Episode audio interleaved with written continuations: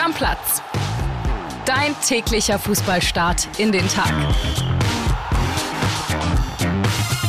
Moin, liebe Stammis, herzlich willkommen zu dieser Freitagsfolge von Stammplatz. Ich bin André Albers und auch heute wieder nicht alleine. Bei mir ist Bildkommentatorin Legende und das in äh, jungen Jahren mit knapp über 30, Conny Küpper. Du lieber Himmel. André, ich grüße dich. Äh, schönen guten Tag an die Community. Ich bin tatsächlich so ein bisschen angeschlagen, was die Stimme angeht. Normalerweise gehe ich gar nicht dran, aber wenn André Albers auf dem Display steht, äh, dann kann ich gar nicht anders. Das kann ich absolut nachvollziehen. Wir beide machen heute die Spieltagsvorschau zusammen und nicht nur die. Einsteigen wollen wir mit einem Thema, was uns in den letzten Wochen immer mal wieder beschäftigt hat, und zwar Hertha BSC und Keeper Marius Gersbeck. Mhm. Ich würde sagen, wir hören mal rein, was der Kollege Paul Gorgas äh, zu sagen hat, denn gestern gab es das Urteil im, wie wir es bei Bild genannt haben, Prügelprozess und das ist dabei rausgekommen. Wir hören rein. Hi André. Vor etwa zehn Wochen hat Hertha-Torhüter Marius Gersbeck am Rande des Trainingslagers von Österreich einen Einheimischen zum Boden geschlagen und getreten, ihn dabei schwer im Gesicht verletzt war seitdem angeklagt wegen schwerer Körperverletzung. Jetzt gibt es eine Entscheidung des Gerichts in Salzburg, und zwar die Entscheidung, dass er weder verurteilt noch freigesprochen wird.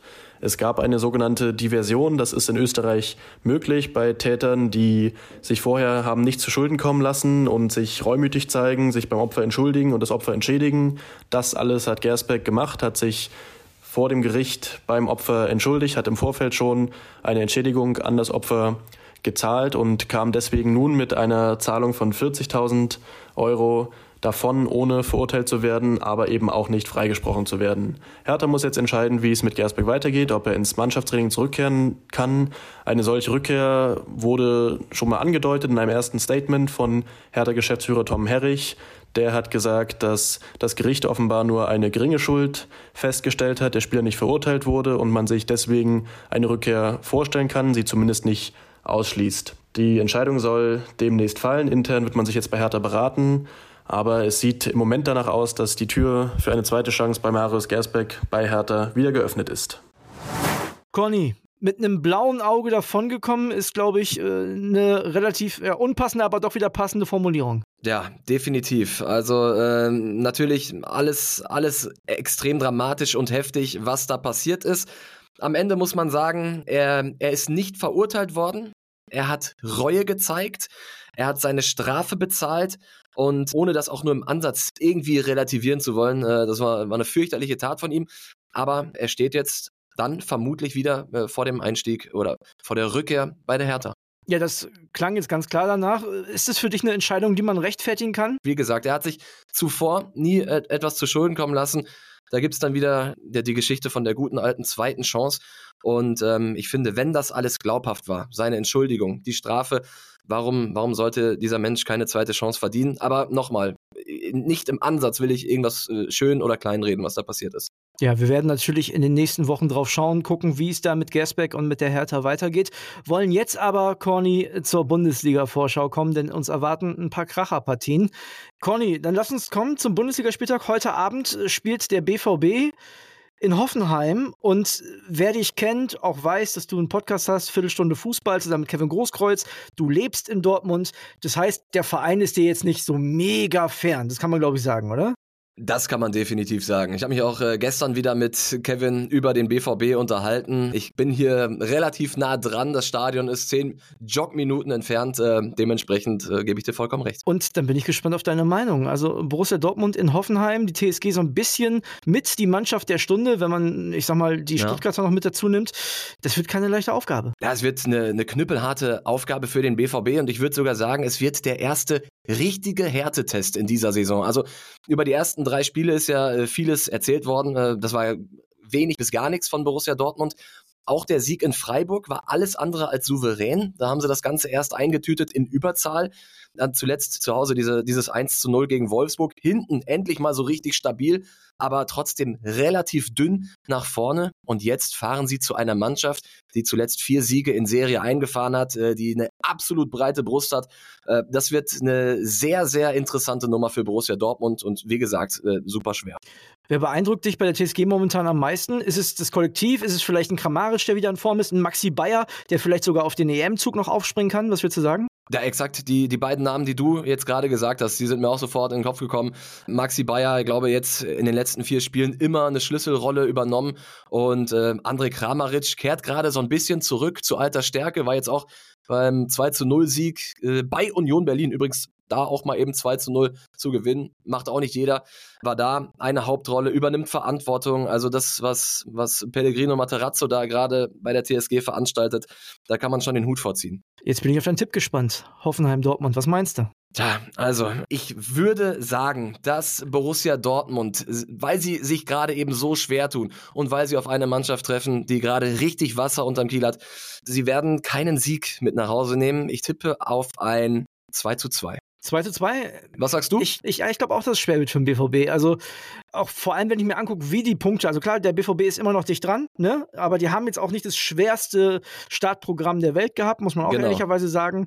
Und wenn ich dann sehe, wie die Spiele abgelaufen sind, dann ist für mich auch nicht so richtig vorstellbar, dass Dortmund dann einen hohen Sieg einfährt. Ich will auch bei einem Unentschieden sein. Ich sag vielleicht sogar 3-3, also richtige Spektakel. Wäre auf jeden Fall nicht das erste Mal bei dieser Paarung. Lass uns weitermachen mit einer Partie, ja. auf die ich auch super gespannt bin. Und zwar am Samstag, 15.30 Uhr, Heidenheim gegen Union Berlin. Da sagt man jetzt vom Selbstverständnis, Selbstverständnis der Unioner, ja, eigentlich müssen da drei Punkte her. Ich habe Heidenheim natürlich gegen Werder gesehen.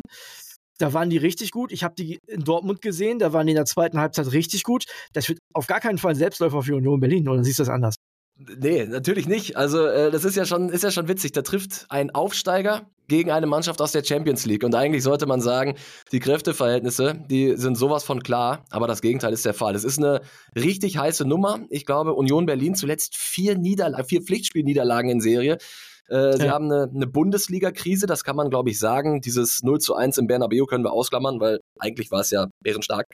Aber das wird eine sehr unangenehme Aufgabe für die Eisernen und Heidenheim. Du hast die beiden Spieler angesprochen. In Dortmund nach einem 0 zu 2 zurückgekommen und dann dieser Sieg äh, gegen Werder Bremen. Also ich würde jetzt einfach mal tippen, dass die am Ende tatsächlich in der Liga bleiben.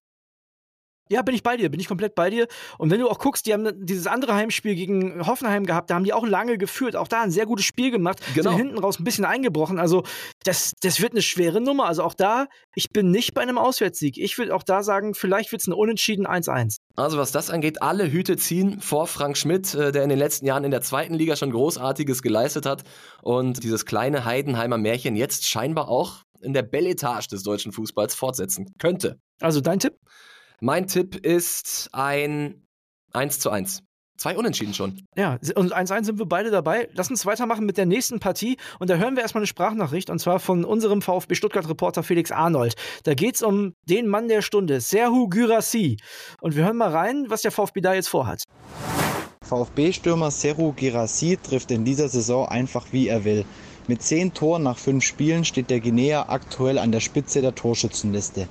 Wie lange er noch beim VfB bleibt, ist allerdings unklar. Wie berichtet, hat Girassi in seinem Vertrag eine Ausstiegsklausel in Höhe von 20 Millionen Euro und wäre damit im nächsten Sommer zum Schnäppchenpreis zu haben. Damit Girassi den VfB nicht verlässt und noch lange hier für Torgefahr sorgt, will der VfB alles dafür tun, die Ausstiegsklausel abzukaufen, was natürlich mit einer satten Gehaltserhöhung sowie einer möglichen Einmalzahlung an Girassi und seine Berater verbunden wäre. Damit das klappt, braucht der VfB Kohle und die soll Investor Porsche liefern, der im Oktober mit rund 40 Millionen Euro beim VfB einsteigt. Girassi selbst soll intern bereits seine Bereitschaft signalisiert haben, zumindest bis zum Sommer beim VfB zu bleiben. Conny, Ausstiegsklausel abkaufen mit Porsche-Millionen. Eine gute Idee? Ja, wahrscheinlich momentan schon, ne? Ja, also erstmal ist es natürlich wieder dieses A-Wort, was dem VfB Stuttgart so unfassbar wehtut. Äh, ich meine, wir haben letzte Saison an Kolo Moani gesehen, du brauchst ein gutes Jahr und plötzlich äh, kostest du quasi einen dreistelligen Millionenbetrag und Girassi ist gerade auf dem besten Weg dahin, ja, eine, eine ähnliche Geschichte zu schreiben. Deshalb, der VfB sollte alles daran setzen, ihn zu halten. Aber jetzt nach fünf gespielten Spielen können wir schon sagen, diese Ausstiegsklausel abzukaufen, das wird teuer. Das wird auf jeden Fall richtig teuer, da bin, da bin, ich mir sehr, sehr sicher. Jetzt ist die Frage, was machst du sonst als VfB Stuttgart? Wir haben da auch schon hier in Stammplatz drüber philosophiert. Haust ihn vielleicht im Winter weg, in Anführungszeichen, äh, nimmst da dann nochmal 10 Millionen mehr mit als die 20, die im Raum stehen für die Ausstiegsklausel. Dann hast du den aber in der Rückrunde nicht mehr im Sturm. Nein, also äh, Girassi, und ich, er hat es ja auch schon gesagt, äh, er hat seine Bereitschaft erklärt, bis zum Ende der Saison zu bleiben. Und ich glaube auch, wir müssen mal abwarten, wie das weitergeht, dass er sein Werk vollenden will. Ich meine, er hat zehn Tore nach fünf Spielen. Er kann jetzt, wenn er wieder trifft, äh, schreibt er einen neuen Bundesliga-Rekord. Und im Schwabenland träumen gerade alle. Die haben zwölf Punkte. Das ist der beste Start ihrer Vereinsgeschichte in der Bundesliga. Und wir sollten mal abwarten, wo das noch hinführen kann. Aber selbst wenn die am Ende gerettet sind schon in der, in der Hinrunde, dann, dann schauen sie natürlich nach oben. Und diesen Traum, den lebst du eben nur, wenn Girassi bei dir bleibt. Dein Tipp für die Partie? Mein Tipp für die Partie ist äh, aufgrund der Tatsache, dass sich der erste FC Köln so unfassbar schwer tut und dass sie ein Sturmproblem haben und dass gerade ganz wenig läuft. Also es, es, trifft ja eine Mannschaft aufeinander, bei der gar nichts geht, auf eine, bei der gerade alles geht. Und so wird es weitergehen. Ich sage 3 zu 1 für den VfB. Ich glaube an 1 zu 1 Unentschieden, weil die Kölner Auftritte gar nicht so schlecht waren zuletzt. Meine Frage an dich, wenn du glaubst, Stuttgart gewinnt in Köln, wann wird es denn eng für Steffen Baumgart? Puh, eine gute Frage. Ich glaube, dass äh, Steffen Baumgart richtig, richtig viel Kredite hat beim ersten FC Köln. Und ähm, wir werden auch, also selbst wenn dieser Negativlauf vom FC jetzt noch weitergeht, werden wir noch nicht über die Personalie Baumgart sprechen. Weiter geht's mit einer Partie, wo wir vielleicht auch bald über einen Trainer reden müssen, nämlich Mainz gegen Leverkusen. Das Los der Mainzer in, in diesem Fall noch ein bisschen schwerer, weil Bayer Leverkusen, ich glaube, da sind wir uns einig und da kann man auch gar nichts wegreden. Momentan die absolute Mannschaft der Stunde in der Fußball-Bundesliga. Yes. Mainz mit wenig Punkten momentan im Tabellenkeller. Bo Svensson, große Vorschusslorbeeren gehabt, auch eine gute Saison, letzte Saison gespielt. Aber auch der dürfte langsam zittern, oder? Tja, das muss man so sagen. Also man hat ja die Mainzer in, in der letzten Saison immer gesehen. Äh, sie sind richtig stark gestartet. Sie waren immer ein unangenehmer Gegner. Und dieses Gesicht, das zeigen sie inzwischen überhaupt nicht mehr. Bo Svensson hat letztens auch gesagt, äh, dass er überrascht war, wie einfach es war, seine Mannschaft zu überspielen. Äh, jetzt, jetzt haben sie die rote Laterne in der Hand. Sie sind die negative Überraschung in dieser Saison und müssen dringend die Notbremse ziehen, das ist klar. Aber ich glaube, du hast es auch schon gesagt, es gibt leichtere Gegner, um die Notbremse zu ziehen, als Bayer Leverkusen. Ja, ich kann mir gar nicht vorstellen, dass Mainz da irgendwas holt, ehrlich gesagt. Also das Mainzer Publikum habe ich das Gefühl auch ein bisschen ja, erfolgsverwöhnt und abhängig. Also wenn es da mal längere Zeit nicht läuft, dann ist das Stadion auch nicht immer voll. Jetzt gegen eine Mannschaft wie Leverkusen ist vielleicht ein bisschen anders, weil die will jeder sehen momentan. Ich kann mir trotzdem nicht vorstellen, dass das Mainz da was holt. Ich glaube sogar an einen deutlichen äh, Leverkusen-Sieg. Ich würde sagen 1 zu 3. Ich sage 3 zu 0 für, äh, 3 zu 0 für Bayer Leverkusen. Äh, ganz, ganz kurz, André, wie viele Tore macht Boniface? Ja, also eins macht er auf jeden Fall, das ist man ja mittlerweile gewohnt. Was hast du? Ich sag, ich sag wieder Doppelpack. Er schnürt seinen vierten Doppelpack, der Tanker da vorne. Kann ich mir auf jeden Fall auch gut vorstellen. Es geht weiter mit einer Partie, wo es schon wieder um Trainer gehen könnte.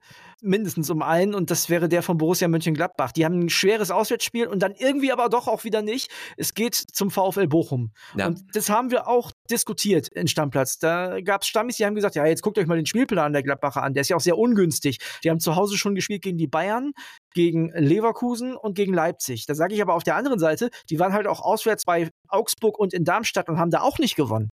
Also erstmal kann man, glaube ich, nach fünf Spieltagen schon mal festhalten, es geht sehr häufig um den Trainer schon in dieser Bundesliga-Saison, ja, ne, oder? Absolut. Und äh, was du ansprichst, ja, trotzdem, also die haben Spielplanpech, das muss man sagen, weil äh, du kriegst zu Hause, wo du eigentlich dein Selbstvertrauen holst, kriegst du erstmal die drei großen Schwergewichte in dieser Saison und es kam dann, wie man es vermutet hat, mit einer Mannschaft, die im Übrigen neu aufgestellt wurde, mit einer jungen Truppe. Ja. Es kam dann genau so, dass du da drei Nackenschläge kassierst, auch wenn es gegen Leipzig lange knapp war, dann kam Timo Werner. Ja, und jetzt ist es so. Du hast dann gegen Augsburg äh, eine Führung verspielt. Gegen Darmstadt bist du eindrucksvoll zurückgekommen. Was ich aber bemerkenswert finde bei Borussia Mönchengladbach, ist diese positive Grundstimmung, weil die Fans, die haben so ein, so ein ganz besonderes Gespür dafür. Die wissen, da ist eine Mannschaft in der Entstehung. Die kämpfen auf dem Rasen, die kommen zurück, die hauen sich rein und äh, das haben sie dann auch gezeigt nach dem 0 zu 1 gegen Leipzig, als das ganze Stadion dann plötzlich die Elf vom Niederrhein gesungen hat. Also da wird ganz viel Geduld an den Tag gelegt, was ich super finde, aber nichtsdestotrotz, jetzt treffen sie auf Bochum, ebenfalls noch sieglos. Langsam muss mal der erste Dreier her. Ja, auf der anderen Seite steht das Ruhestadion, was wirklich unangenehm zu spielen ist als Auswärtsteam. Boah, auch da fällt mir super schwer dran zu glauben, dass Gladbach ausgerechnet in diesem Spiel jetzt die Wende schafft, weil du hast recht, sind zurückgekommen in Darmstadt, wie eindrucksvoll das war. Naja, diese rote Karte, da kam die Gladbacher irgendwie zu Toren wie die Jungfrau zum Kind, muss ich mal ganz ehrlich sagen. Also ich weiß nicht, ob die ohne den Platzverweis da irgendwie noch mit Punkten rausgehen, kann ich mir fast nicht vorstellen. Ich glaube auch bei dem Spiel nicht an den Gladbacher Sieg. Ich sag, Bochum gewinnt zu Hause. Erster Sieg der Saison 2 zu 1. Okay, hier liegen wir das erste Mal richtig auseinander. Also ja, die Kastropper Straße hat ihre eigenen Gesetze und da wächst der VfL Bochum äh, auch manchmal über sich hinaus. Aber ich glaube auch, dass diese desaströse Niederlage in München, man kann in München verlieren, aber nicht so wie der VfL Bochum letzte Woche. Das war wirklich ähm, desolat. Und ich glaube, dass sie das nicht direkt abschütteln können. Und ich glaube, es gibt den ersten Sieg für Borussia Mönchengladbach 2 zu 1. Eine Partie haben wir um 15.30 Uhr noch und da geht es um den VfL Wolfsburg und Eintracht Frankfurt. Und mhm. die Frankfurter sind ergebnistechnisch sehr gut in die Saison gekommen. Die haben sich für die Conference League qualifiziert, haben da ihr erstes Spiel gewonnen, in der Bundesliga noch ungeschlagen. Spielerisch habe ich hier und da noch meine Zweifel. Der Kolumuani-Abgang tat super weh. Es konnte kein Ersatz mehr kurzfristig verpflichtet werden. Das merkst du auch noch. Da muss sich die Mannschaft umstellen. Ist das die erste Niederlage für dich in Wolfsburg, weil der VfL ja auch, wie wir schon besprochen haben, gar nicht so schlecht in die Saison gekommen ist? Oder glaubst du, Frankfurt kann da nochmal ungeschlagen bleiben? Also, ja, dieser, dieser Wechsel von Kolomuani, der tut weh, auch weil kein Ersatz gefunden wurde. Und es ist ja nicht nur Kolomuani, es ist auch Lindström, es ist Kamada, es ist Boré. Also die Eintracht hat ein Sturmproblem. Das ist vollkommen klar. Und das zeigt sie auch immer wieder. Ich glaube, sie haben aktuell nur vier Tore erzielt, äh, das wenigste in, in der Bundesliga bislang. Aber sie stehen hinten komplett stabil. Beste Defensive äh, der Bundesliga bislang.